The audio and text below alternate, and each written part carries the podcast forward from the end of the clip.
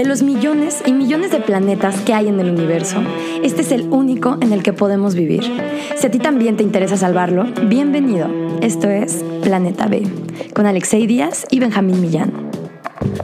Hola, hola, buenos días. Hello. Ojalá vayan camino al trabajo, camino a la escuela. En el baño, En el ba- Sí. echando cake. Eh, bienvenidos. Ya es 2022, enero. Eh, bueno, Sobrevivimos de, 2021. de- de hecho estamos grabando todavía en diciembre. Cállate. Pero para cuando hayan publicado, eh, hayamos publicado esto, Cierto. será enero. Eh, y estamos muy emocionados. Eh, vamos a cambiar un poquito el formato. El- la sección de noticias, vamos a meterle una sección de noticias flash para poder tocar un poquito de más temas, pero más rápido, sin no irnos tan de fondo, porque luego nos tocaba que dos noticias ya llevábamos 15 minutos. Entonces, Ahora van a ser 18, venga. vamos a cambiar un poquito el formato. Esperamos les guste. Alexei, La primera noticia me emociona mucho. Rífatela. Sobre todo porque es un tema que, con lo que en el que nos hemos involucrado mucho Benjamín y yo aquí en la ciudad de León, Guanajuato. Y es el tema de la movilidad eléctrica. Y no, ya chole con los carros eléctricos.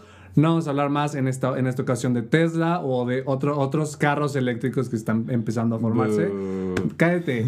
Ya chole con los e-cars porque lo que se viene son las e-bikes. Y sí, como lo escuchan, cállate. Justo, no, no, no, no es, no es mame, güey. Justo ver, estaba hablando con mi novia de que me quiero comprar una, güey. ¿Verdad que sí, Sí, güey? está mamón. Nada más que están bien caras. Güey, pero de, de eso un carro. De eso un carro mil veces. Pero mira, ahí te va. Hay dos güeyes loquísimos, Social Ready, un, indie, chico de India, y Luis Forzán, un mexicano, que están justamente emprendiendo un proyecto muy loco que se llama eh, The Sun Pedal Ride. Están a punto, bueno, más bien, ya emprendieron un viaje para cruzar todo Estados Unidos, saliendo del norte de Carolina, van a hacer como una, una media vuelta hacia el norte, hacia Nueva York, luego por toda la frontera con Canadá, luego bajan por la costa y van a llegar hasta Texas. O sea, se van a echar como casi rodeando todo Estados Unidos. En aproximadamente 100, ellos pensaban que lo iban a hacer como en 112 días, van en el día 122 y apenas van por Tucson, pero la idea que ellos tienen es eh, promover el uso de energías alternativas. Ellos lo que tienen son bicicletas que aparte de pues que ellos les meten potencia, tienen unos paneles solares desdoblados en la parte de atrás. Mm, Entonces, lo que buscan es fomentar, no sé por qué lo hicieron en invierno, pero lo que buscan es Pues por fomentar. tontos. no les digas así. Yo Mira, ya ni tan tontos, Yo güey. ya había escuchado un proyecto Radisson los similar. patrocina y se hospedan en hoteles Radisson. Ay, güey, entonces no, no los son- no es un proyecto tan chido, güey. Deberían de quedarse en su bici, güey. Ahí te va, yo ya No, había pues empezó, o sea, empezó hace como cuatro años, en 2016, cinco años. Empezó en la India, lo han hecho en otros dos países, en Islandia, en Bengal Bengaluru. Entonces, pero empezó siendo pues muy, muy light, o sea... Sushi Ready empezó como en su bicicletita y con un panel solar, yo creo que más chiquito, y ahorita pues ya tienen un montón de patrocinadores fregones. Y bueno, en este tema de la concientización, este es uno de los métodos, ¿no? Ponerle un megapanel solar que haga que tu bici crezca pues otro medio metro, pero a lo que vamos es que este boom de bicicletas eléctricas viene con todo. En Estados Unidos eh, leí sobre una, una compañía, una startup, se llama Electric. Empezó en 2019 vendiendo de que 2 a 6 bicicletas por mes. Ahorita ya valen 85 millones en solo dos años. El boom se viene bueno y digo, en México no nos estamos quedando atrás. Puedes encontrar bicicletas eléctricas, como dices, son más caras obviamente, nos da un poquito más de miedo por la inseguridad. Bueno, si la comparas con una bici de triatlón, están baratas. de. Bueno, sí.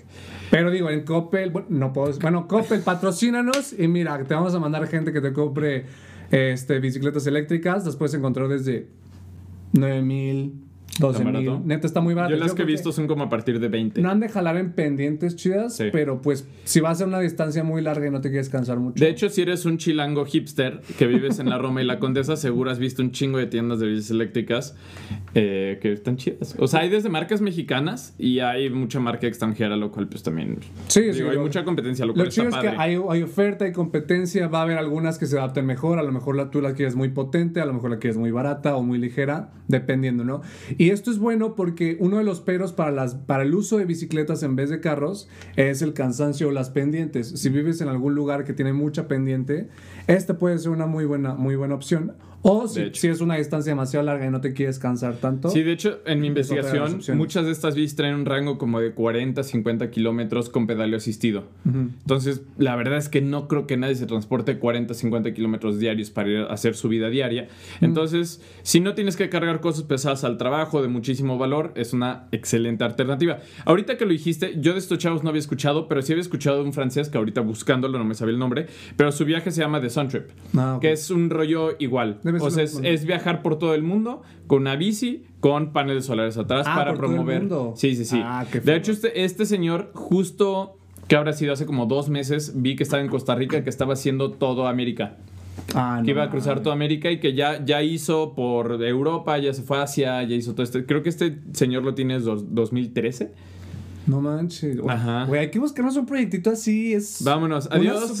a la chingada con este podcast. no, pero neta, o sea, piensen en todas las alternativas que ustedes podrían generar. Si ustedes se llegan a motivar, generar proyectos que donde patrocinadores les echen el ojo y digan esto vale la pena. Digo, Sushi Ready empezó chiquito. Les aseguro que Mitsubishi, Grupo Mitsubishi no lo patrocinaba hace cuatro años. Ah, yo creí que porque había crecido. y ahorita ya trae muy buen momentum. Pero bueno, esa es, esa es una que me emocionó mucho e incluso llegó a romper un récord Guinness. Y seguramente se vienen más, más propuestas para él en, lo que viene, ¿no? Pero bueno, primera noticia que me emociona muchísimo, amigo. Muy bien, pues eh, no es una noticia tan triste, de hecho, de hecho no es para nada triste, es muy buena. Ya, ya un poquito chole con el tema de los países, pero bueno, tengo que seguir haciendo énfasis en el que las decisiones... ah, bueno, de lo que hemos hablado todos los episodios anteriores, de que India se comprometió, que Estados ah, Unidos, que todo este tipo de cosas. Aquí va otro país. Aquí va otro país que es una gran noticia porque solo significa que se están sumando cada vez más países que, y que ya hay cosas tangibles. Ahora, Grecia, el presidente acaba de proponer una ley que ahora es propuesta, pero parece que tiene muy buena esperanza de que pase, el cual dicen ya a la chingada con la energía generada por carbón, que equivale al 12% de la energía en Grecia la metes a seis años. O sea, en seis años quieren cambiar el 12% de su energía a otra cosa, pero no es empezar a pensar en reducirla, ¿no? Ya es en seis años, ya no va a haber ninguna planta operando. Y esto es, el presidente dice que es porque es urgente el cambio climático, porque en Grecia este año bueno, el año pasado, eh, perdieron 400 hectáreas de bosque y, y dice que porque unos científicos le dijeron, lo cual no necesita ser un genio para que te lo digan, que es gracias a la aridez que se está generando gracias al cambio climático. No, no creo, güey. Pues quién sabe, tal vez él lo vio en sus sueños. Ah, es pues probable. Pero esto va obviamente junto con más noticias como las que ya les hemos dicho, dejar de vender coches eh, eh, empoderados, empoderados. Empowered. con, motor de combustión interna. Eh, eh, también, por ejemplo, para las zonas donde es un poquito más frío, hacen, bueno, nosotros no usamos calefacción en nuestras casas, realmente no estamos familiarizados, pero al parecer hay calentadores que sé que utilizan aceite. ¿Aceite? ajá. Entonces ya dicen también, pues dejar usar, yo supongo que debe ser como queroseno o alguna de ese tipo de, de tecnologías antiguas. este, entonces ya que también ya lo van a prohibir y que ya para las nuevas industrias van a forzar que usen paneles solares para al menos parte de su generación energética. Fíjate qué interesante que hace unos años Grecia estaba en bancarrota y bueno, seguramente van saliendo, no sé ahorita cómo estén en crecimiento, pero no meter el tema de que, ah, es que no tenemos recursos, sino voltear a ver y decir, ¿sabes qué? Estamos teniendo toda esta destrucción y hay que ponernos las pilas. Y bueno, seguramente por estar en Europa también deben de, acatar eh, lo, que, lo que están haciendo los países alrededor. De hecho, o sea, por ejemplo, lo que tú dices, Grecia es junto con Portugal considerado los países menos desarrollados de Europa y ellos se adelantaron a la meta de la Unión Europea para dejar de vender coches que usen gasolina. Cinco años más, más rápido que la Unión Europea. Entonces habla de que el proteger tu medio ambiente, proteger tus zonas naturales, proteger el, la salud de tu gente, puede traer, digo, estamos por verlo, pero es a lo que le están apuntando mucha, eh, estos países, es que va a traer muchos más beneficios Claro. a largo plazo que simplemente decir, no, pues aquí tenemos combustible, vamos a quemarlo. No, y aparte el hecho de que tener zonas costeras para ellos también puede representar un grave riesgo eh, cuando hay un Sí, aumento en los niveles. Tengo entendido que justo estas 400 millas cuadradas que se incendiaron tu- tuvieron que desplazar a miles de personas. Entonces ya habla de un riesgo económico eh, directo. Y social. Qué fuerte. Vámonos a las noticias flash. Hay que, Ah, pon- oye, hay que pero- ponerle, hay que ponerle alguna musiquita Charles, ahí. ponles una musiquita aquí. La mala, secuestran al líder ambientalista en Michoacán. Puta madre. Como si la ecuanimidad no fuera pinche suficiente, cabrón.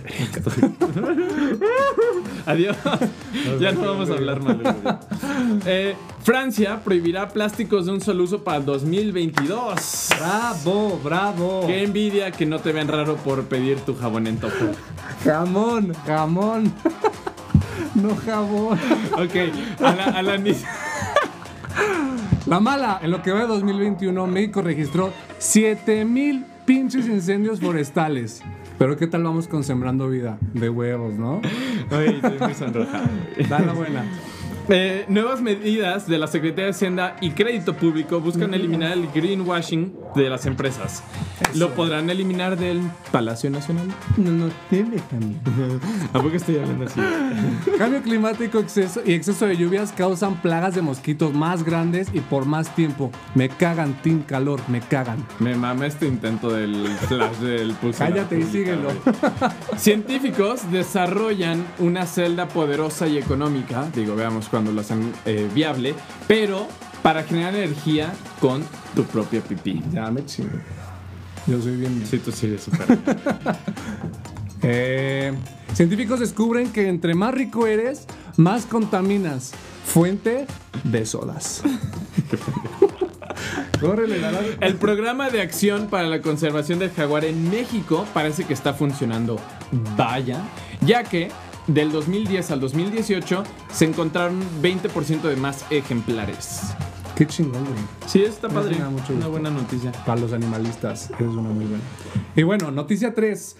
Ya regresamos a las Este noticias está- un poquito más largas. Ya, güey, por favor, no, nos, no, no dejen de sintonizar. Esta está muy rara y es sobre un nuevo puesto que se está dando. Y bueno, tocando el tema de Grecia, es su capital, Atenas. Es una de las que está teniendo estos nuevos puestos dentro de las ciudades que buscan Híjole, ¿cómo le explico, güey? Es que está muy rara. Es un nuevo puesto dentro de la ciudad, nuevos funcionarios públicos que se encargan de mitigar o adaptar las ciudades a los efectos del cambio climático, específicamente al calor. Ok. Son guardianes para la calor. Son, eh, se le llama como Chief Heat Officers. Así es como el, el- el nombre que se les da. Ok. Ya se están dando, ya, ya, los, ya los hay, ya me dijimos Atenas, en Miami, en Phoenix, en Freetown. ¿Sabes dónde está Freetown? Yo tampoco sabía. En Sierra Leona, en África. Eh, y próximamente lo habrá en Los Ángeles. Y creo que es muy necesario que, que países como el nuestro, que también tiene ciudades muy calientes, como lo puede ser Mexicali, como lo puede ser Navojoa, que son de las ciudades más calientes de, de México, lo empiecen a, a tomar en cuenta. Porque porque ya dijimos en, episodios anteriores, el tema del cambio climático no solo es mitigar, no solo es dejar de contaminar, sino empezar a adaptarnos a los cambios que van a venir. Queramos o no, van a venir cambios. Ya nos chingamos, sí, pero no hay que chingarnos tanto. Entonces hay que empezar a ver cómo nos podemos adaptar. Y creo que esta es una, pues, pues es como un ni modo, hay que poner este tipo de funcionarios públicos que empiecen a crear acciones dentro de las ciudades por si las direcciones de medio ambiente no están haciendo lo suficiente, tal vez los guardianes para el calor, para, para que no haga tanto calor en las ciudades, lo puedan hacer. Y esto contemplando que las, las urbes llegan a ser planchas de concreto donde se- son islas de calor, Islas donde calor. se, se acumula demasiado, demasiada temperatura. Si no hay suficientes cuerpos de agua, si no hay suficientes áreas verdes, eh, las temperaturas pueden aumentar y luego a esto sumándole los cambios climáticos que hay, pueden llegar olas de calor que son fenómenos en donde por un tiempo de más anormal, pueden ser días, pueden ser semanas o casi llegar hasta meses, esperemos que no lleguemos a algo así de fuerte. Hay temperaturas eh, anormalmente altas. Esto incluso llega a causar muertes. En Mexicali este año, tan solo este año en verano hubo 21 muertes por golpes de calor. Oye, pero ¿qué autoridad van a tener ellos real? Esas personas, Ajá. pues dependerá de, De no sé país, si de del país o de la ciudad donde estén, pero, o sea, no es solamente como, ah, sí, que no haga tanto calor, sino es, se meten con dos cosas, desde lo más básico, que sería reforestaciones o... eh, Se me hace que va a ser fomento un tipo de city manager. Como lo fue, como en la Ciudad de México, que es el que se encarga de que se estén respetando las cuestiones Ándale. de las banquetas, el ambulantaje, todo ese tipo de cosas, pero alguien que va a estar enfocado a cuestiones de cambio climático. Parece que va a ser así, pero no sé si el City Manager se meta también en, en cabildeo. O sea, estos, estos Chief Hit Officers también se van a meter en temas de legislativos, van a, van a estar de la mano de los políticos para asesorarlos también en qué es lo que se debe implementar, tanto en municipios, yo creo que sería bueno, no sé si no, no mencionan si lo van a hacer, pero sería bueno que también le entren a la parte legislativa de los estados en donde estén. Y pues más adelante, si hay varios Chief Hit Officers en, en varias ciudades del país, pues que le entren a temas legislativos federales para que ahora sí se cumpla en todo el país. Ok. Y Pero mira, ya nos habla muy bien el hecho de que están generando este tipo de puestos. Nos habla de que hay... hijo, a mí me, a mí me da más miedo, güey, porque. ¿Por empezamos... qué? O sea... A mí me habla de que hay porque- disposición Ah, ok, eso sí. por trabajar en Pero, ese tema. pero creo que es el hecho de que ya nos estamos enfrentando de cara a, a los cambios que va a haber y al, al tema de la adaptación. Y es como, sí, o sea, se nos va a hacer raro, pero cada vez va a ser más común ver este tipo de medidas, ver este tipo de funcionarios y que la, la lo bueno es que si la gente lo va a tomar más en serio, va a decir, ah, ya tenemos incluso un funcionario que se encarga de que la ciudad no se caliente tanto. Entonces ya, ya hay que meter, ya hay que poner cada quien de nuestra parte, ¿no? Por eso es una parte buena. Pero nos habla de que pues ya llegamos a un punto donde no podemos bajarle y nos vamos a tener que adaptar. Ok. ¿no? Entonces creo que eso podría sacar mucho de onda a las personas y decir, no mames, entonces ya no es reversible. Pues no, o sea, y es algo de lo que queremos informar aquí. No es reversible, es controlable. Entonces, si ya llegamos Sí, a una temperatura concuerdo. que estamos acá, o sea, si ya superamos 1.3 grados aproximadamente, quedarnos ahí, ajá, quedarnos no. ahí y adaptarnos a los cambios que va a haber. Porque si sigue aumentando, va a haber cambios más drásticos y un Chief Hit Officer va a ser una popó comparado con todo lo que vamos a necesitar. Ya es una popó, güey. Lamento informarte. Bueno, imagínate. Pero sí son es una popó y no la tenemos. Y solo hay cuatro güeyes en el mundo. Cinco güeyes en el No, mundo, sí, totalmente. ¿no? Digo, seguramente en cada ciudad o en cada país o en cada región va a haber direcciones de medio ambiente que busquen hacer este tipo de. Hay que aplaudir cosas, este ¿no? tipo de medidas. Y bueno, ya que lo estén escuchando, si ustedes tienen contactos con su gobierno, escríbanle a sus presidentes municipales, a sus diputados, a sus senadores, para solicitarles que se cree esta figura en su ciudad. Porque realmente es la única forma que podemos hacer que este señorcito en Atenas tenga algún punto de relevancia en nuestro país. Y es que pues, nosotros tengamos nuestra propia versión de ellos. Entonces, eh, vayan. Vayan con sus legisladores, manden un email, un tuitazo, los tweets funcionan de maravilla. Vaya que sí. Y pues bueno, eh, siguiente noticia, ¿te parece? Dale. Esta es una noticia con un sabor muy amargo, muy amargo, la Esta verdad. sí era la amarga. Es una muy mala noticia. Que renunció la directora del INEC. El INEC. es Otra renuncia este sexenio Ot- ya, güey. otra Es que, que les renuncia paguen bien. este sexenio en temas medioambientales, lo cual Chinga. es preocupante porque ahí te va. Yo no la conocía a esta señora ¿No? antes, antes de, la noticia. No sabía de ella, pero parece que ella era como un bastión muy importante en temas de cambio climático en el país. Ok, ¿qué es el INEC? El INEC es el Instituto Nacional de Ecología y Cambio Climático. O sea, una, un organismo que tiene muchísima relevancia con la Semarnat, que tiene muchísima relevancia en cuestiones de la COP, por ejemplo. Eh, y esta señora es María Amparo Martínez Arroyo. Ella había sido la directora durante todo este sexenio y ha sido y fue la única, el único alto mando, por así decirlo, del sexenio anterior que sobrevivió el cambio de gobierno. Ella, Ella no era ne- neoliberal. ella no era neoliberal y de hecho, o sea, la verdad es que la doñita se ve muy buen muy buena onda. Me eché una entrevista de ella Ah, y una persona educada que claramente está involucrada en el tema. Ella antes era la directora del Centro de Ciencias Atmosféricas. Seguramente conoce a Ruth. Este, seguramente han trabajado Si la juntas. recuerdan, Ruth fue nuestra De nuestro episodio número 3. El IPCC. Sí, fue el, el primer ¿El mes, ¿no?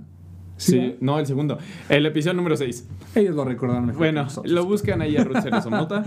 Este, y esto, digamos, ok, una renuncia aislada, no pasaría nada. Pero el problema es que es, va de la mano con que justo días antes de la COP, o sea, esto fue renuncia días, bueno, una o dos semanas después de la COP.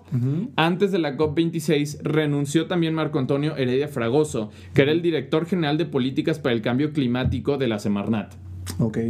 Este señor, eh, su renuncia se me hace un poquito más con más trasfondo porque de la de María Amparo no sabemos mucho.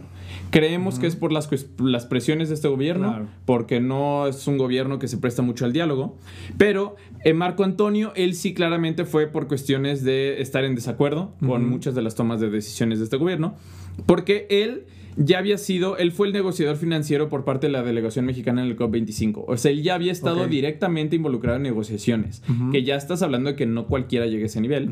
Y ahora era el director general de políticas en cambio climático y renunció unos días antes de la COP26 porque se dice que era por eh, porque fue renunció cuando se anunció que México no iba a llevar a ningún experto, a ningún técnico a la COP26 y que el, fue cuando anunciaron que la delegación mexicana iba a ir muy reducida. Entonces, este par de renuncias, pues nos hablan un poquito de las prioridades actuales. Tristemente, nos hablan de cuál es el estado de la ciencia, nos habla de cuál es el estado de cambio climático ahorita, 2000, inicio de 2022 en México. Em, y pues bueno, no nos queda nada más que brindar nuestro apoyo a aquellos que levantan la voz aquellos que hablan de lo que nosotros creemos que debe ser, que es la lucha por el cambio climático, proteger el medio ambiente, proteger especies animales, proteger bosques, selvas, playas, arrecifes. Y, sobre pues todo que son congruentes con sus ideales, ¿no? O sea, no estar donde te dicen, cállate por lo oscurito, no digas nada, no le como dices, no levantes la voz, no. Si realmente son renuncias legítimas en donde ellos dicen, no, sabes que yo no creo en lo que, lo que tú me estás dictando. Claro. Eh, si vamos a trabajar así, mejor, ahí nos vemos. Se respeta bastante. Y algo que, perdón, rapidísimo.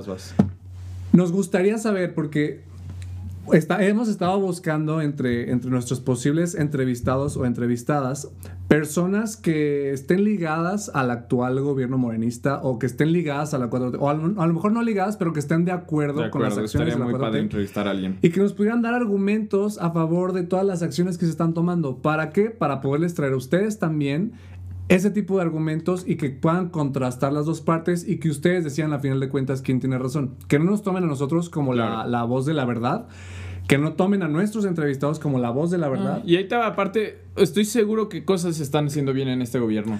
Simplemente. Es cabrón decir, no, pues, o sea, como decía Peña ¿no? O sea, no es como que me despierto en las mañanas y digo, ¿cómo me voy a chingar al país hoy, no? Y dudo también que, que, tenga tanta maldad este gobierno como para despertarse y decir, no, a la chingada con los bosques, las selvas, con la gente que se mueran por los altos niveles de dióxido de azufre que emiten las refinerías. O sea, no, o sea, lo veo muy cabrón. Pero, ¿cuál es la finalidad? Pues mira, yo creo que tendremos que conseguir un perfil alto que pueda hablar, porque si depende su puesto de, de aplaudirle a este gobierno, pues va a estar difícil. O lo tendremos terminando el sexenio cuando ya no lo puedan Mira, ahora, eh, justo lo que iba a decir, estas personas ya estuvieron en este gobierno, o sea, ya operaron bajo el gobierno de Andrés Manuel. Lo que me gustaría es ahora que se conviertan en una voz relevante para la opinión pública, no que simplemente ya renuncié y ya me voy, ya no quiero nada que ver con la política.